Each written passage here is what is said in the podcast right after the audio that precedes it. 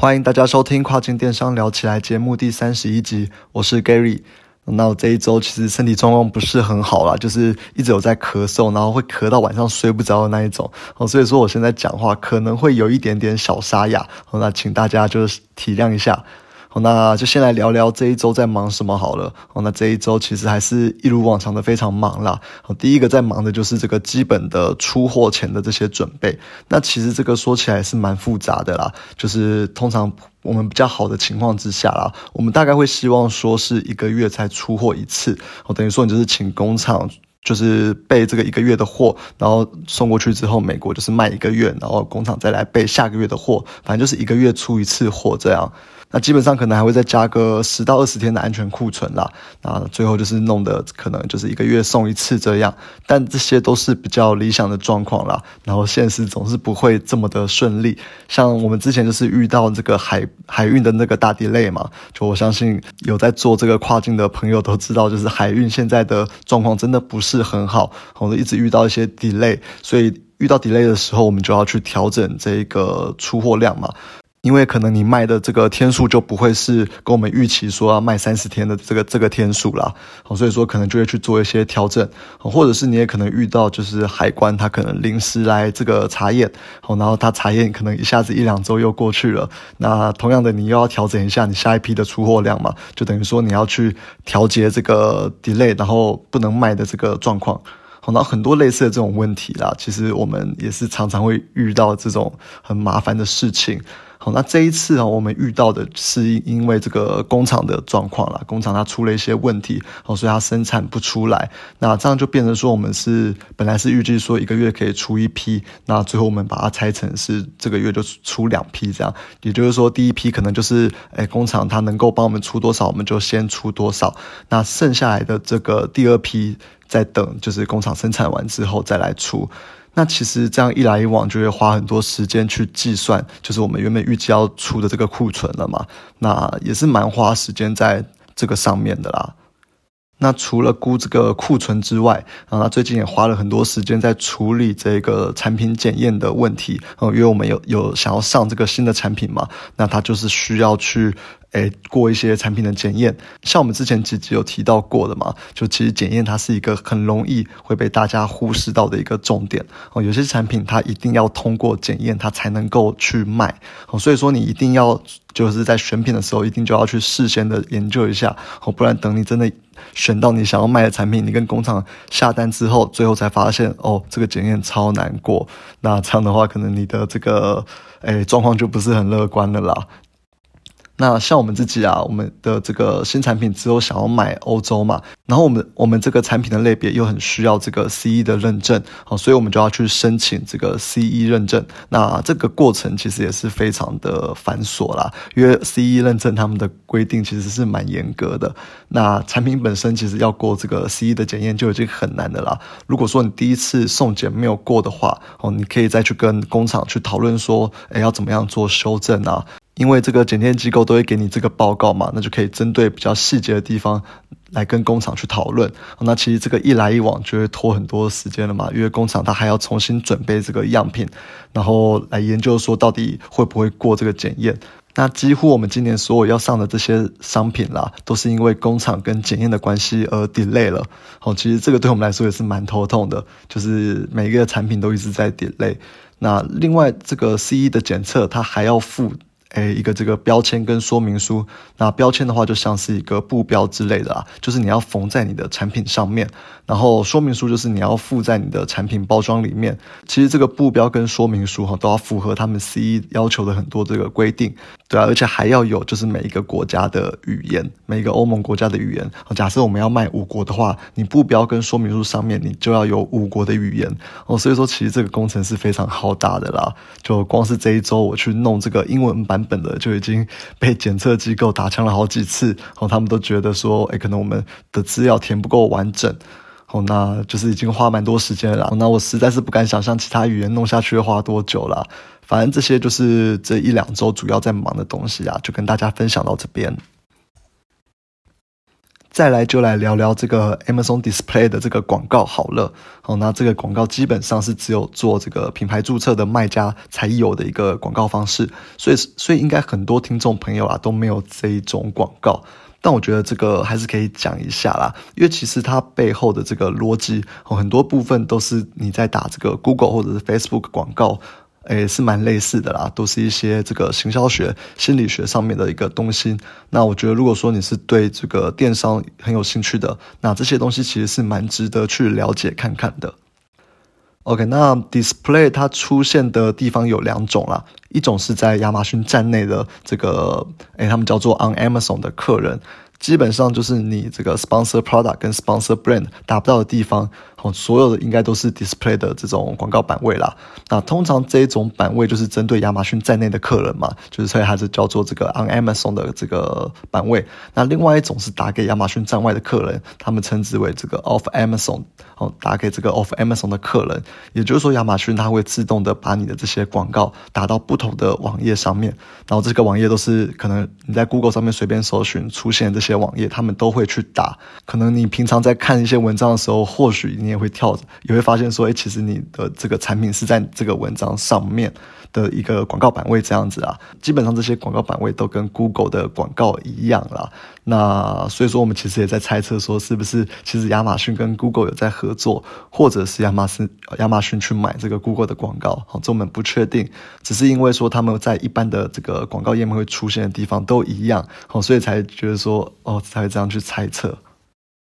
那以上就是 display 广告会出现的两种地方了，那就是针对这个 on and off Amazon 的这些客人去做区隔。那另外，亚马逊它也特别针对这个购买流程，把客人分成三类。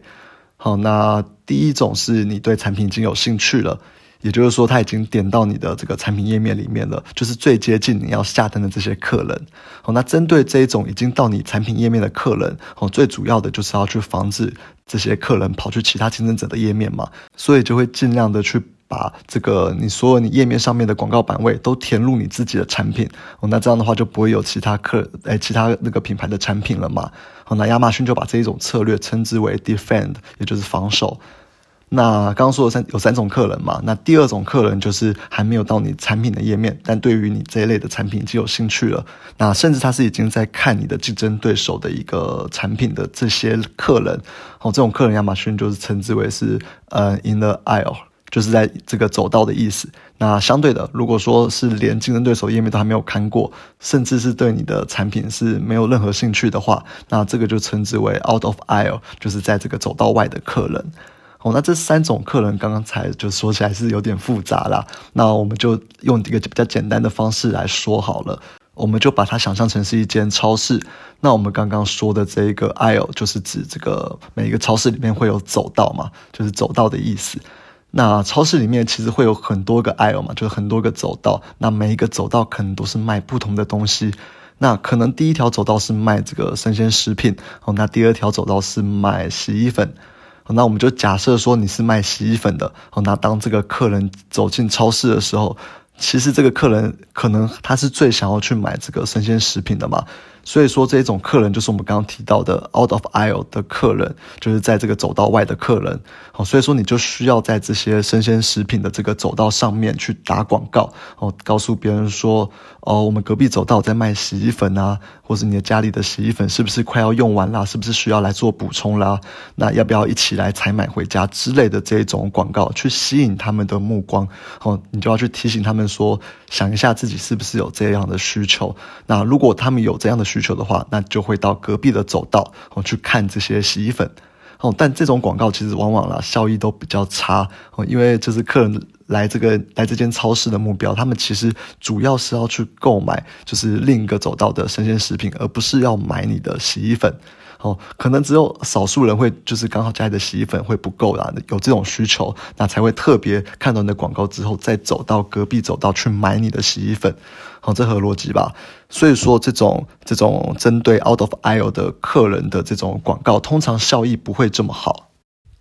哦，那再来第二种就是会特别走到洗衣粉的这个走道的这些客人，那他们其实也是有两种人啦，一种就是刚刚在隔壁走道看到你的广告，然后发现哎家里自己洗衣粉也不够的时候，会想要来你的这个走道来购买洗衣粉的客人。那另外一种是这一趟来超市，他其实预期就是要购买洗衣粉的客人，就他本身就已经有需求的这种客人。哦，那这些客人都是叫做 in the aisle 的客人。也就是说，有需求的这些客人嘛，嗯，但是当他们一走到这个第二条通道，就是卖洗衣粉的通道的时候，那他就会发现说，哎，其实这些满满，就是这一条走道上面满满都是洗衣粉的这个品牌，那一时之间，其实客人是不知道要怎么挑挑选的嘛。那这个时候，你就可以透过广告去告诉这些客人说，哦，嗯，你的这个你卖的这个洗衣粉有什么特别的功能啊？或者是你的这个洗衣粉洗起来衣服会比较香，会比较白啊，等等的，哦，就是让他们在茫茫大海之中去找到你的产品。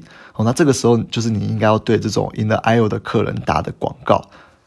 那最后就是当客人已经找到你的产品的时候，你为了要留住他，你可以在你的这个产品旁边去打上，哎，你有在做特别的特价，可能买两件第第八折之类的资讯等等的。那把所有你的品牌附近的这些，哎，能贴广告的位置都贴上你自己的广告，那这样客人就不会去看到其他竞争者的这些，哎，折扣的资讯。那这就是我们刚刚有提到过的这个 defend，就是防守的一个策略嘛。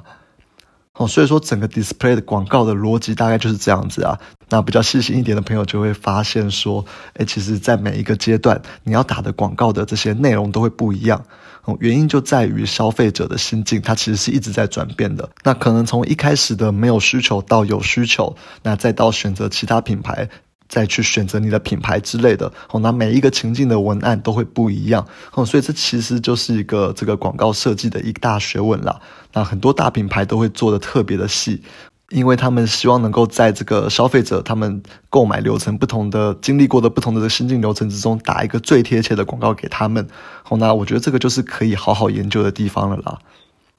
那除了 Amazon 的这个 Display 之外，其实 Google 的 Display。这个广告也是一样的逻辑啊，那他们都是可以根据消费者在哪一种心境之下去特别去下一个广告来吸引他们。好，那再来我们来讲一下行销漏斗。好，那这一个我们应该之前就有快速的提到过了嘛？那我这边就是来搭配这个亚马逊的 display 广告，再来简单的复习一次。我没有看过行销漏斗的，可以去 Google 一下来看一下，就是实际上的这个行销漏斗长什么样子，看了图片会比较有感觉啦。那总之这个漏斗它它就是描述消费者的这个购买决策过程之中会经历过哪些事情。那漏斗的越下面就是越接近购买的行为。那最上面一层是叫做 awareness，也就是说你要让这个消费者去注意到你的这个产品。那第二层是 consideration，也就是，也就是说消费者知道你的产品之后，那他开始在犹豫说要不要购买的这一个阶段。那第三层就是 purchase，也就是消费者他决定要去购买了。那最后就是 loyalty，就是当消费者使用过你的产品，可能对你的产品有忠诚度啊，未来还会持续来回购你的产品。那在第一层的 awareness 之中，哈，我们是可以透过这个 lifestyle interest 跟这个 life events 去打广告给有可能对你的产品有兴趣的人群。那我这边直接举例子好了，假设你是卖健康的这种产品，你就可以针对喜爱健康的这一种诶 lifestyle 的这种客人去下广告。那假设你是卖厨具的，那你就可以针对喜爱下厨的这有着有着喜爱下厨这一种 interest 这种兴趣的客人去下广告。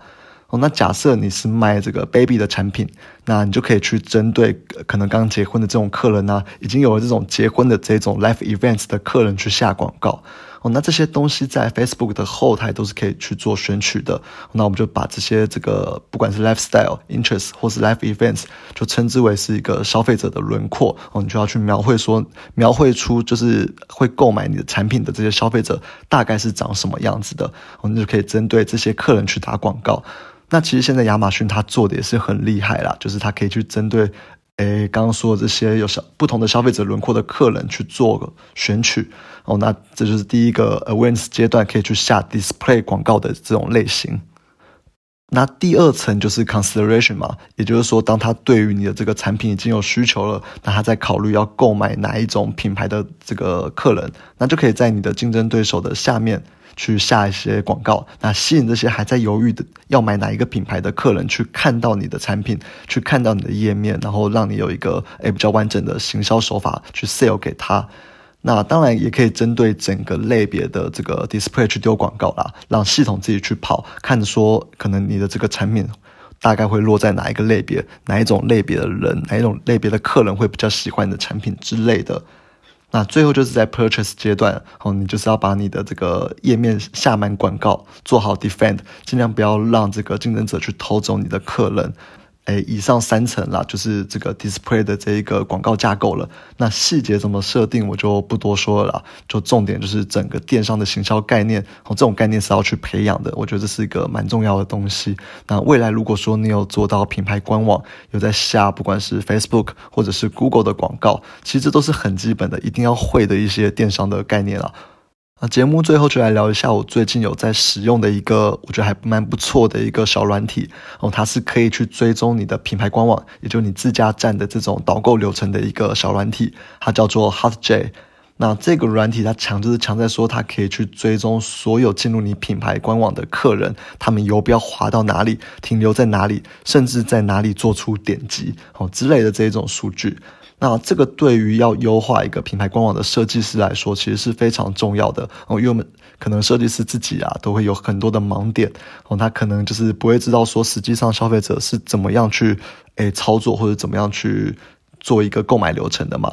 那我就自己举例来说啦，假设说别人到你的这个品牌官网之后，哦，你有一套图，一整套图想要秀给客人看，客人只需要去按一个右边的那一个箭头，然后就可以去看到下一张图。但如果说你设计的这个箭头标示不够明显，那你用这个软体去看的时候，你就会直接看到说，哦，原来这一个往右边指的这一个箭头，哦，其实点击的次数是非常的低。那这个时候你就你可能就要去修正一下，说，哎，这一个往右的箭头，你应该要去怎么样去修改，才能让消费者看得比较明显，然后才知道说，我往右点是会有一套图出现这样子。